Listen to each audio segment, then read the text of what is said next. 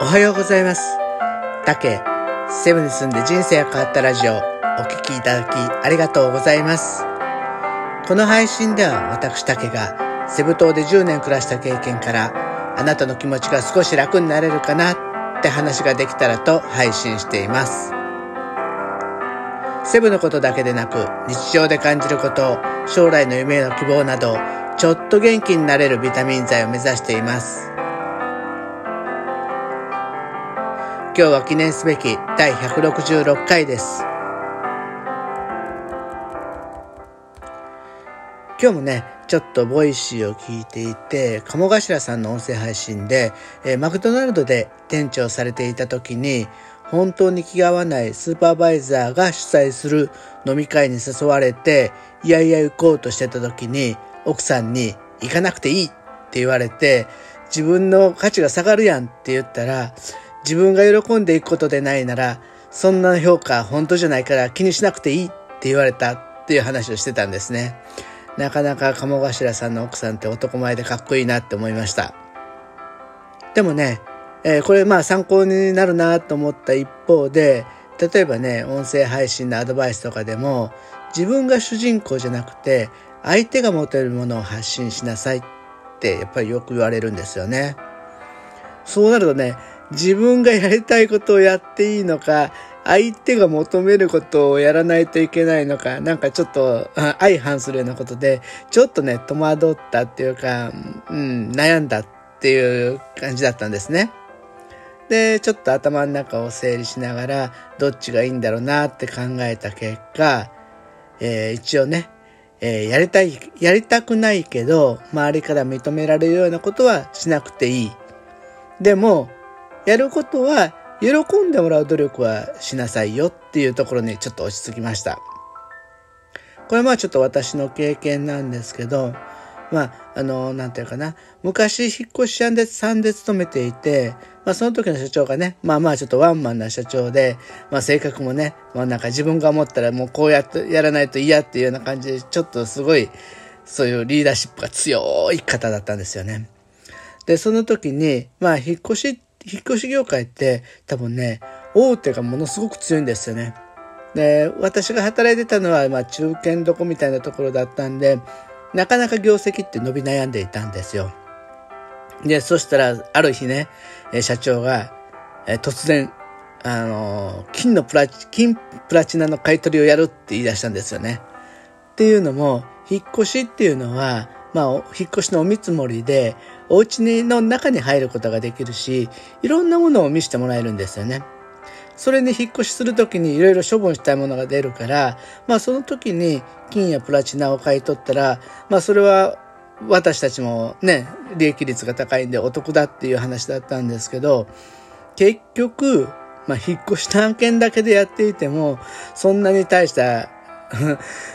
数は出ないから、じゃあもう金、プラチナだけ専門で買い取りをやろうっていうことになっちゃったんですね。で、最初は私は、もともとその引っ越し屋さんに入った時は、引っ越しの不要家具、不要、出る不要家具を、ゆかりのあったフィリピンに輸出とかしてたんで、そっちの部門で働いてたんですけど、突然ね、ある日 社長が来て、えー、お前収入増やしたやろ。そしたら、お前も金プラチナ買い取ってこいって言われたんですよ。で、それで、やっぱりね、あの、まあ、多くの場合は、その、どういう、どういうとこに行くかっていうと、やっぱりお年寄りの家に行って、あの、もう本当に眠っている金やプラチナを出してもらって、それをね、安く買いいただくみたいなのが、やっぱりスタイルだったんで、僕はどうしてもそれ嫌だったんですね。なんとなくその、お年寄りを騙してるような気がしてって言ったら変ですけどね。まあ本来は、両双方が納得してて、あの、売買があるんだったら全然法律に触れないっていう範囲であればね、まあ常識の範囲であれば商売として成り立つし、例えばその、なんだろう、値段にしても、山の上のジュースって、例えば、あの、街中が100円のジュースでも200円で買っちゃうじゃないですか。それは、そこの場所、そういう、その人にとって山の上で200円出してもその、それが飲みたい、それだけの価値があるっていうことだからお金を出すってことなんで、まあね、あのー、ちょっとへりくつかもしれないけど、まあその人が例えば、鹿の半額でも売っていいって言うんだったら、売ってもいいと思うんですよね。ただしその場合、売る人はちゃんと自分で売るものに関しては主価をちゃんと調べないといけないってことは原則になるんですけど、まあ商売ちょっと難しいなって思ったりするんですが、まあそれでも、あの、なんだろ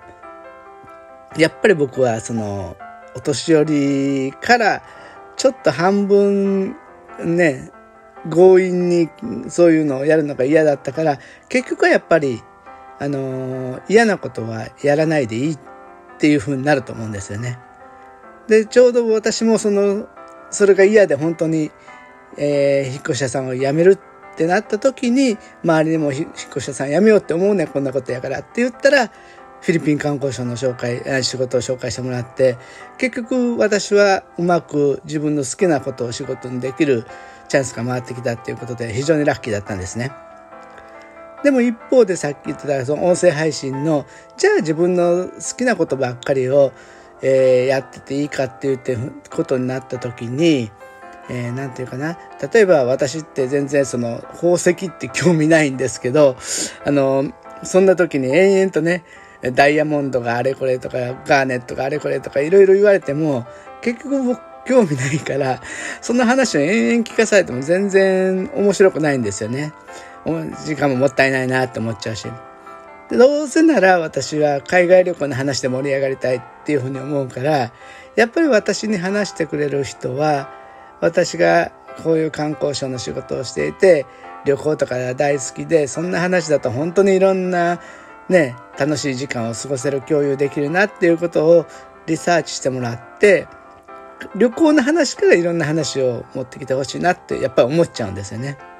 これはやっぱり私が反対に皆さんとお話しする時にそういう話をねどみんな皆さんがどんなことを興味あるんだろうっていうことをちゃんと調べて勉強して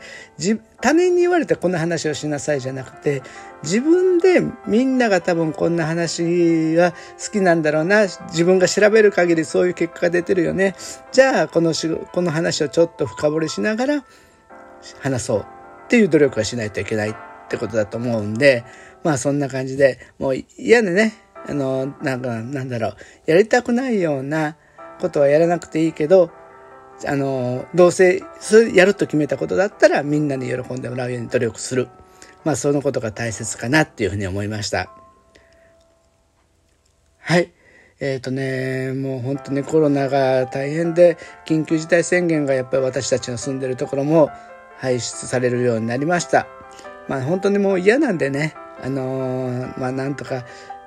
我慢して、あのー、本当にあの乗り切ってワクチンもねできてるんで本当に時間との戦いだと思うんで